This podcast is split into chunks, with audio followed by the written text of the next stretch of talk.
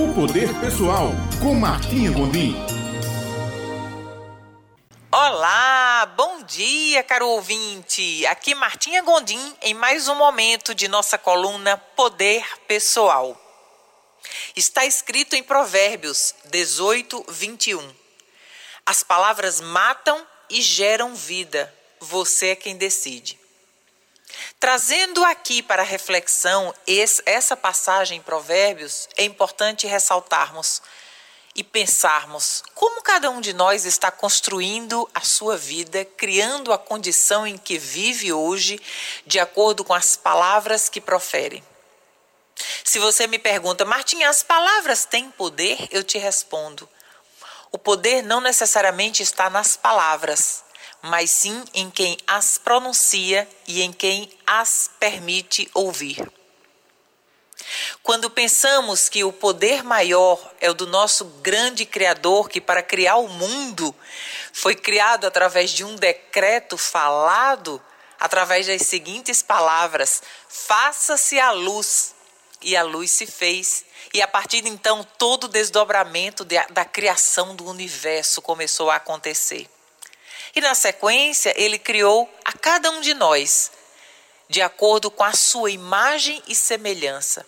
Se somos criados à imagem e semelhança do Criador maior, também podemos criar o nosso próprio mundo.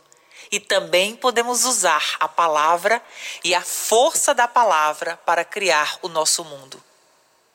As palavras podem ser usadas de algumas maneiras.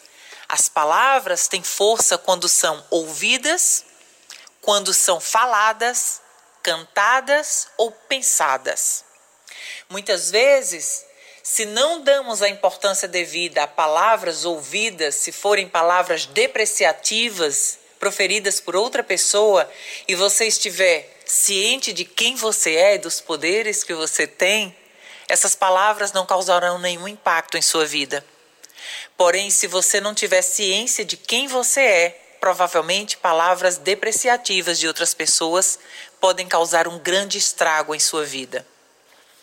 Quando observamos que um pai ou uma mãe diz uma palavra depreciativa a um filho, esse filho pode se abalar emocionalmente, inclusive pelo resto da vida. Um juiz diz algumas palavras e alguém é condenado ou liberto. Uma única ligação pode acabar com a reputação de uma pessoa. Um professor pode fazer um comentário que eleva ou destrói a autoimagem que um aluno pode ter de si mesmo. As palavras têm uma força que muitas vezes não percebemos essa importância.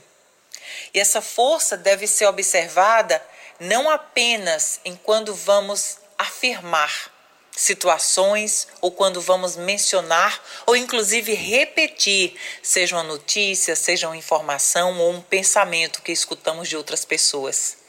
É sempre importante termos a consciência, o conhecimento de que as palavras criam.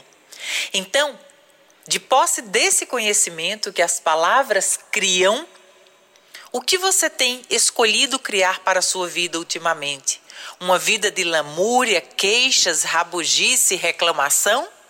Ou uma vida de abundância, felicidade, tomando posse de quem você é, do filho do Criador maior que você é? Basicamente, um conjunto de palavras podem destruir a nossa autoestima e a nossa autoconfiança mas um conjunto de palavras elaboradas e repetidas dia após dia pode elevar qualquer um de nós a lugares inimagináveis. Então, por que não escolher um conjunto de afirmações positivas? Em geral, quando se diz eu não posso, eu não sei, eu não sou capaz, eu não sei fazer isso, nem eu, nem, eu, eu sou burro, ou eu sou despreparado. Quando se tem esse tipo de vocabulário depreciativo, autodepreciativo, é muito pouco provável que se tenha ânimo, forças e coragem para realizar alguma coisa na vida. Mas quando proferimos palavras eu estou aprendendo, eu ainda não conheço, eu vou em busca de aprender, ou então, afirmações como, por exemplo, eu estou cada dia melhor, mais produtiva, mais sábia, mais próspera e mais feliz. Ou ainda, todos os dias encontro melhores maneiras para viver mais saudável, mais próspero e mais feliz. Quando afirmamos essas palavras e tornamos essas profecias autorrealizáveis em nossa vida, pelo simples fato de sugerir ao nosso cérebro que encontre soluções para vivermos de acordo com o que proferimos, é claro que a nossa vida se torna muito mais próspera, mais feliz e mais abundante. O convite que eu faço a essa semana é para que você, poderoso e poderosa, que ouve essa coluna, tenha consciência, conhecimento do tipo de palavras que sai da sua boca. Se são palavras destrutivas, depreciativas, seja para outro ou para você mesmo, que você silencie. Que na hora você bata na boca e diga: Eu reformulo a minha sentença e que de verdade, que de sua boca saia apenas palavras enaltecedoras, engrandecedoras para outras pessoas e para você mesmo.